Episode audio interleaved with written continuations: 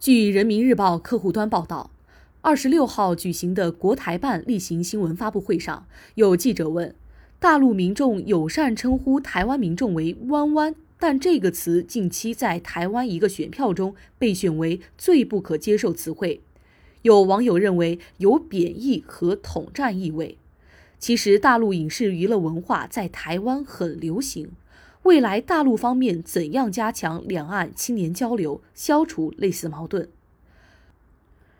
国台办发言人朱凤莲表示：“首先，我必须指出，这家媒体发起所谓最不可接受词汇的选票，居心不良，很有误导性。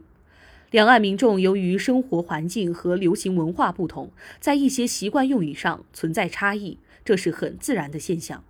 比如土豆，大陆很多地方也叫马铃薯。”洋芋，而在台湾指的是花生。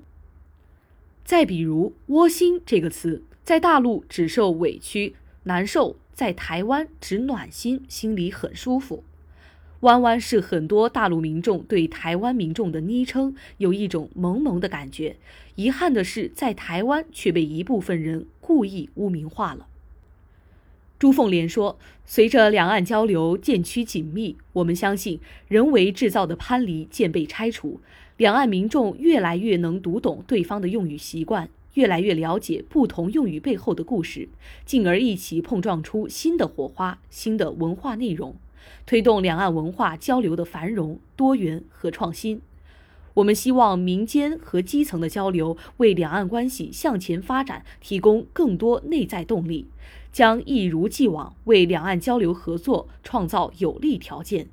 鼓励两岸民众扩大交流、加深理解、增进认同，一起弘扬善的力量、正义的力量。